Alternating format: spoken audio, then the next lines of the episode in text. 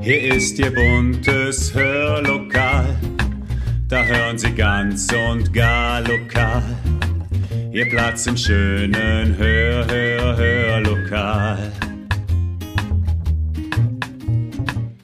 Herzlich willkommen zum Podcast Hörlokal.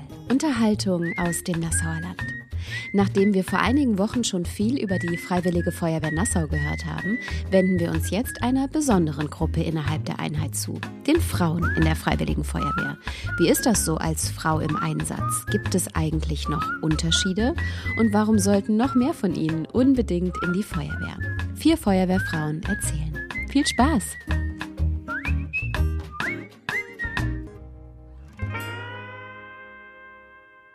Herzlich willkommen zum Podcast Hörlokal. Heute mit einer reinen Frauenrunde in der Freiwilligen Feuerwehr Nassau.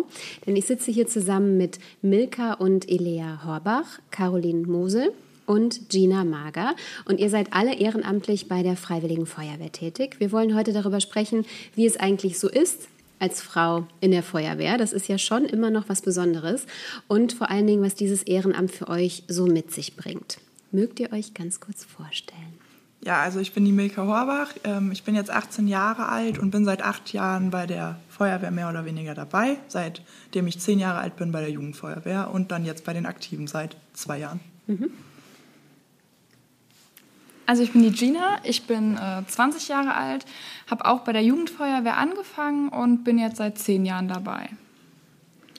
Ähm, ja, hi, ich bin die Lea, ähm, seit fünf Jahren, also seit ich zehn bin, bei der Jugendfeuerwehr, jetzt fünf Jahre und mache auch schon ein bisschen bei den Aktiven mit. Genau, und ich bin die Caroline, äh, ich bin 16 Jahre alt und habe offiziell mit sechs Jahren in der Bambini-Feuerwehr angefangen und bin jetzt schon langsam bei den Aktiven, äh, bin jetzt seit diesem Jahr bei den Aktiven dabei. Mhm. Frauen in der Feuerwehr sind ja immer noch eher selten. Ich habe, glaube ich, Gina, was du es von dir gehört im Vorgespräch, dass du so die erste überhaupt hier in der Freiwilligen Feuerwehr warst als Frau. Ist das richtig? Äh, nee, das ist jetzt nicht komplett korrekt. Also ich war in der Jugendfeuerwehr, gab es natürlich vor mir auch schon Mädels, aber als ich dann vor zehn Jahren in die Jugendfeuerwehr gekommen bin, war ich erstmal auch das einzige mhm. Mädchen, mhm. bis dann die äh, Milka dazu kam. Mhm. Was hat euch denn dazu veranlasst, Mitglied hier in der Feuerwehr Nassau zu werden? Äh, bei mir war es eindeutig mein Papa. Mhm. Der war schon in der Feuerwehr, als ich auf die Welt kam. Davor sein Papa war es auch schon. Das ist also mehr oder weniger eine Generationssache. Die Brüder von meinem anders. Vater waren halt auch schon in der Feuerwehr und sind es auch zum größten Teil jetzt noch. Mhm. Ja, bei, uns, bei mir ist das halt auch so. Ähm, wir sind auch zu Hause relativ alle in der Feuerwehr. Mein Papa, mein Bruder. Und dadurch hatte ich auch auch schon immer Interesse mhm. mitzumachen. Und als ich dann zehn war, durfte ich endlich. Caroline, ja. bei dir? Äh, genau, bei mir war das auch so, durch die Familie, durch meinen Papa. Ähm, und dann ist irgendwie das Interesse größer geworden und dann wurde in Nifan damals die Bambini-Feuerwehr gegründet und dann habe ich mich dafür interessiert und bin da hingegangen.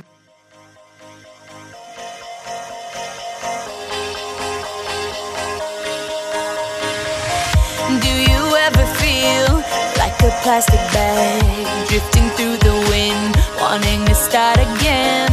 Do you ever feel feel so paper thin, like a house of cards, one blow from caving in?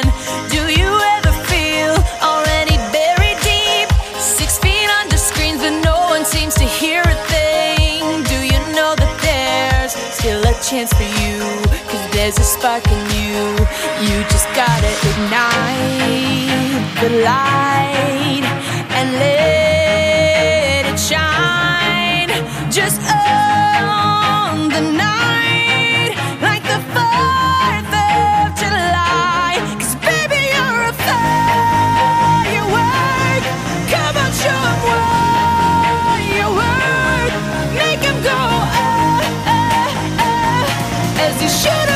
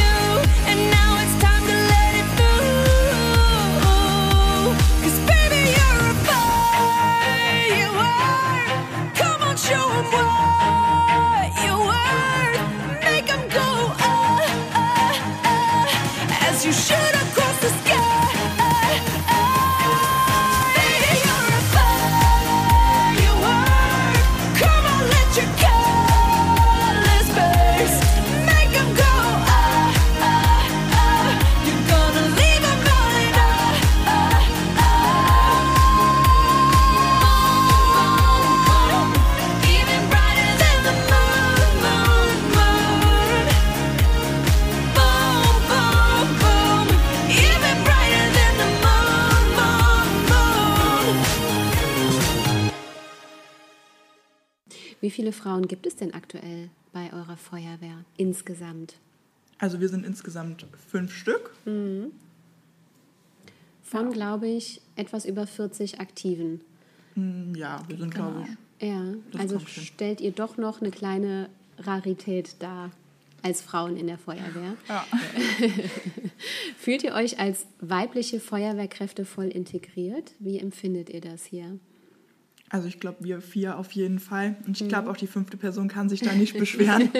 äh, bei uns ist das einfach, wird das relativ außer Acht gelassen, welches Geschlecht wir jetzt haben. Wir werden natürlich öfter wahrscheinlich nach Hilfe gefragt, wie jetzt unsere männlichen Kollegen, aber im Endeffekt, ähm, wenn wir Hilfe brauchen, bekommen wir sie, aber genauso wissen die anderen, dass die, wenn sie Hilfe brauchen, dass wir denen helfen.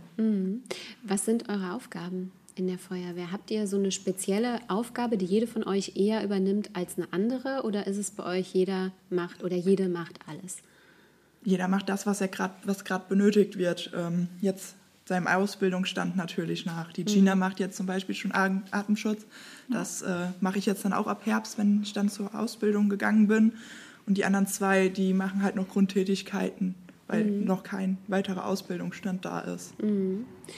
Gibt es denn Unterschiede bei den Tätigkeiten von Männern und Frauen? Also, Nee, gar keiner. Nein. ja, ihr habt eben angesprochen, ähm, dass ihr mal um Hilfe fragt. Wie kann ich das verstehen? Also gibt es da Dinge, wo ihr gerne auch darauf zurückgreift und andersrum aber auch eure männlichen Kollegen darauf zurückgreifen? Ja, die Feuerwehr ist halt schon ähm, nicht nur mit leichten Geräten ausgestattet, sondern auch mal mit schwereren Geräten. Und zum Teil brauchen wir zwei von uns oder halt generell auch mal Hilfe, wenn die weiter oben sind im Fahrzeug und wir dann ein schweres Gerät aus dem Fahrzeug rausholen sollen. Wir sind zwar jetzt auch nicht gerade klein, aber es ist halt einfach schwer, da dran zu kommen und das dann noch rauszuheben. Und wenn man dann zu zweit ist, macht es auf jeden Fall die ganze Sache einfacher Aber also genauso ist das halt auch bei, sag ich, also bei, bei den Männern. genau, also ob die jetzt, weil es gibt ja auch Männer, die ein bisschen kleiner sind oder halt Ja. nicht so stark. Und dann ist das halt, ähm, genau. Wir so. unterstützen uns alle da, wo wir Ja. gerade Hilfe brauchen. Genau. Und das ist ganz egal, wer es ist. Das muss man vielleicht gerade für unsere Zuhörerinnen und Zuhörer auflösen, die nicht sehen, wie groß ihr seid. Denn als ihr eben reingekommen seid, habe ich gedacht, meine Güte, nur große Frauen. Ihr seid alle über 1,80. Das ist der Wahnsinn. Also ihr kommt, glaube ich, am Feuerwehrfahrzeug an jedes Gerät oben dran, oder? Nicht so Nicht ganz. so ganz. Nein. Nein. Das heißt, ihr braucht dieselbe Hilfe, die dann aber auch große Feuerwehrmänner benötigen. Genau, wir brauchen die gleichen Tritthilfen, um überall dran zu kommen. Ja. Unsere Fahrzeuge sind dann doch ein bisschen größer wie äh, hoch. und Genau. beziehungsweise hoch, wie wir äh, drankommen würden. Mhm. Bereitet ihr euch anders auf Einsätze vor als eure männlichen Kollegen? Nee, ich glaube Würde ich nicht. nicht Ich würde jetzt nicht sagen, dass wir uns anders vorbereiten. Also bei mir ist es ja generell noch gar nicht so. Ja. Aber ich würde jetzt auch, glaube ich, Also wenn der Melder geht, dann Fahr ich ist das genauso. ganz egal, ob. Weil, also gibt es keine Unterschiede, die ich jetzt machen würde. Nee, Wir müssen im Endeffekt das Gleiche anziehen Ja. wie die Männer. genau. Müssen mehr oder weniger das Gleiche vorher ausziehen, um die Klamotten anziehen zu können. Also von daher ist das total egal. Wir haben eben im Vorgespräch schon darüber gesprochen, dass es einen sehr, sehr wichtigen Grund gibt, warum noch mehr Frauen in die Feuerwehr sollen. Denn derzeit tragt ihr einfach das, was auch eure männlichen Kollegen tragen. Genau. Ähm, es gibt aber trotzdem Unterschiede, was die Feuerwehrkleidung, die, die Ausrüstung dann betrifft. Vielleicht könnt ihr das kurz erklären. Naja, wir haben ja verschiedene Einsatzstichpunkte zum Brand oder ähm, TH. TH ist dann äh, technische Hilfeleistung, sprich Autounfall oder andere Unfälle. Zu einem Brandeinsatz brauchen wir feuerfestere Kleidung, wie jetzt zum Beispiel zu einem TH-Einsatz. Das sind dann eher wichtig, dass man nicht durch die Klamotten durchkommt oder dass die Handschuhe eine andere, dass man bei den Handschuhen jetzt zum Beispiel ist es beim TH-Einsatz einfach wichtiger, dass man Gefühle in den Fingern hat und merkt, was man da überhaupt tut. Bei einem Brandeinsatz ist es wichtig, dass die Hände geschützt sind und wir nicht mit Verbrennungen wieder aus dem Haus rauskommen. Ja, überall. Also nicht nur die Hände geschützt, wirklich. Die Hose muss mit den Schuhen abschließen, äh, der Handschuh und die Jacke müssen übereinstimmen, die Sturmhaube muss richtig sitzen über der Maske. Wenn wirklich nur ein klitzekleines Loch ist, hat man direkt Verbrennungen und das ist nicht schön. Mhm. Das heißt, da gibt es keine Einheitsgrößen. Das wird individuell für jeden dann Genau, also die ähm, im Atemschutz bei den Sachen schon. Also da gibt es wirklich die Hose, die wird auf jeden abbestimmt. Die Jacke bei meinen Armen, also die sind ja jetzt auch nicht gerade kurz, da wird wirklich, wurde abgemessen, wie lang und bei der Hose, bei den Beinen wurde abgemessen und das wird dann alles wirklich maßangefertigt. Beziehungsweise gibt es da schon so zu kaufen, aber wird dann halt so bestellt, dass es auf jeden Fall passt. Wie haben die Männer reagiert, als ihr in die Feuerwehr übergetreten seid, auch von der Jugendfeuerwehr dann zu den Aktiven? War das ganz selbstverständlich? Habt ihr euch da direkt auch wohlgefühlt und diese Kameradschaft gefühlt? Oder ist es schon auch noch so ein bisschen separiert im Kopf? Also bei mir war es auf jeden Fall so, ähm, ich bin direkt akzeptiert worden, aber auch einfach, ähm, ich bin hier in dieser Einheit groß geworden. Und es ist halt einfach, Feuerwehr ist auch wie Familie. Und deswegen war es einfach, für alle war es klar, dass ich irgendwann zu den Aktiven übergehe, wenn ich mein Interesse jetzt nicht komplett verliere. Und ähm, deshalb war es für die meisten eigentlich klar. Und deswegen war es eigentlich nichts Besonderes dann jetzt bei den Aktiven mitzumachen. Natürlich, man hat sich gefreut, aber jetzt war nichts Besonderes vom Verhalten her der anderen. Ne, ich glaube, wir wurden bis jetzt alle wirklich gut hier aufgenommen und die Jungs sind auch ganz lieb alle. Also ich glaube, das wird aber auch keinen Unterschied machen, ob wir jetzt ähm, vor, schon von der Jugendfeuerwehr kommen Ja. und da früher, also früher vielleicht auch schon hier waren bei Familie oder ob man erst mit 16 hier zukommt. Also, Also bei man wird hier immer sehr herzlich aufgenommen, egal ob man Ja. Interesse jetzt erst zeigt und jetzt sagt, ich will gerne die Feuerwehr. Immer ein ganz herzliches Willkommen bei uns. When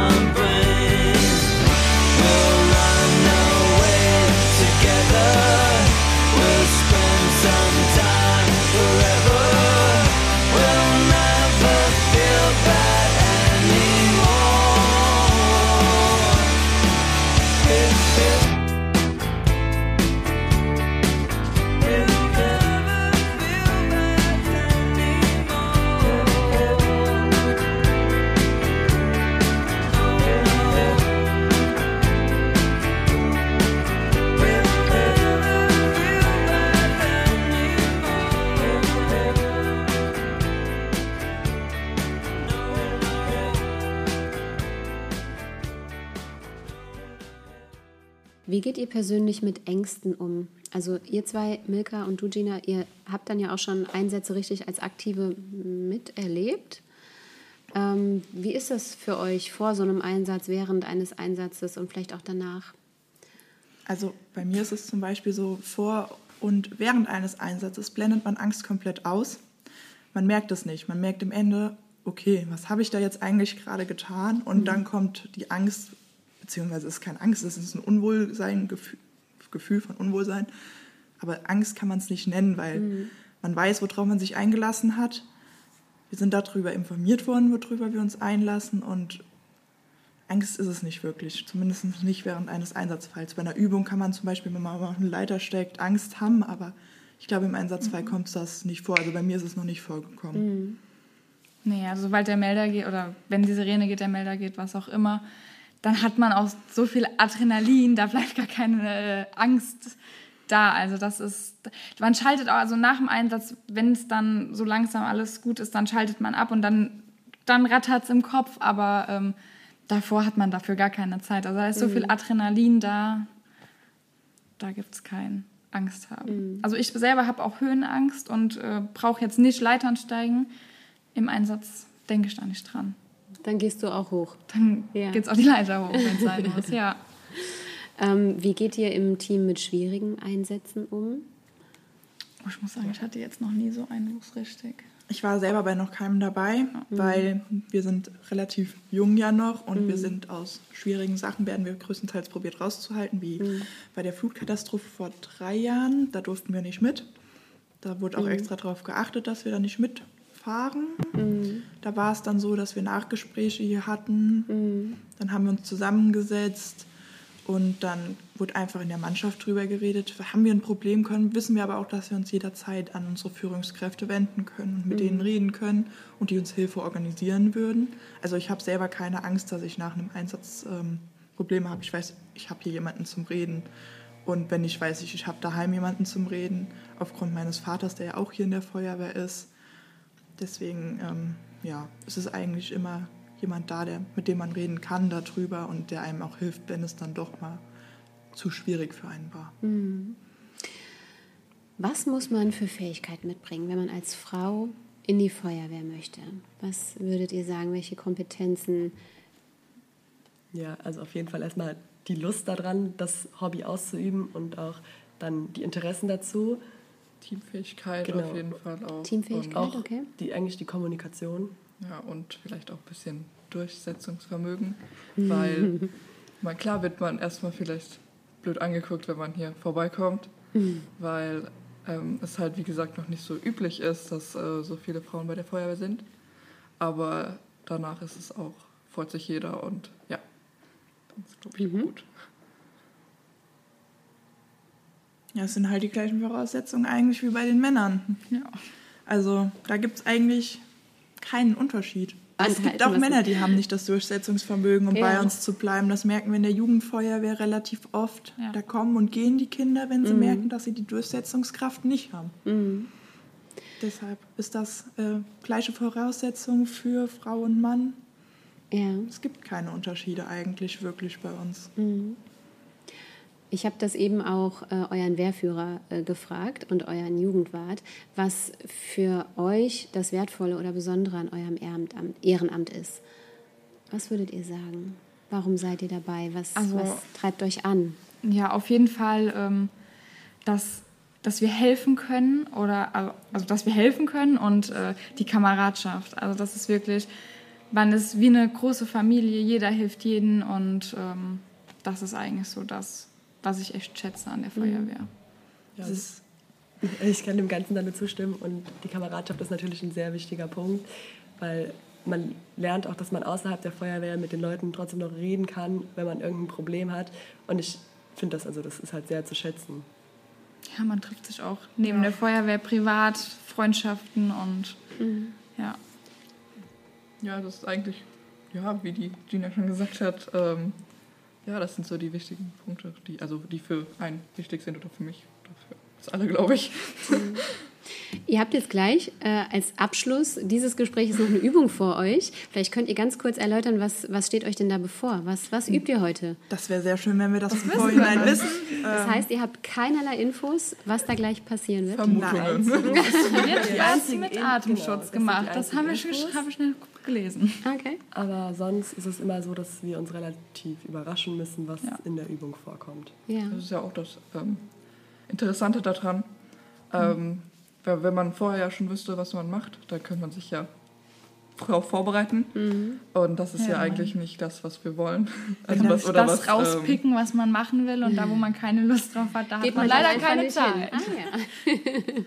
Ja, wenn der Melder geht, wissen wir auch nicht, wo es Genau. hingeht. So schaut's aus. Und deswegen ist es gar nicht schlimm, dass wir es nicht wissen. Ansonsten könnte man in seinen Unterlagen vielleicht auch viel zu viel vorher nachgucken, was muss ich denn eigentlich machen.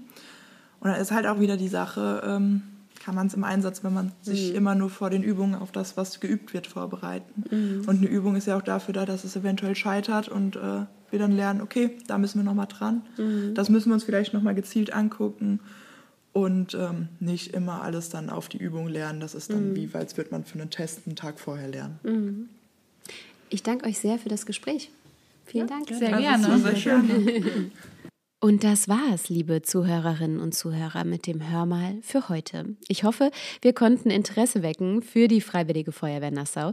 Denn wenn wir eins heute gehört haben, dann, dass das Helfen und die Gemeinschaft und das Ehrenamt ganz großartige Möglichkeiten sind, eine wirklich gute Zeit zu verbringen. Egal ob als Mann oder als Frau.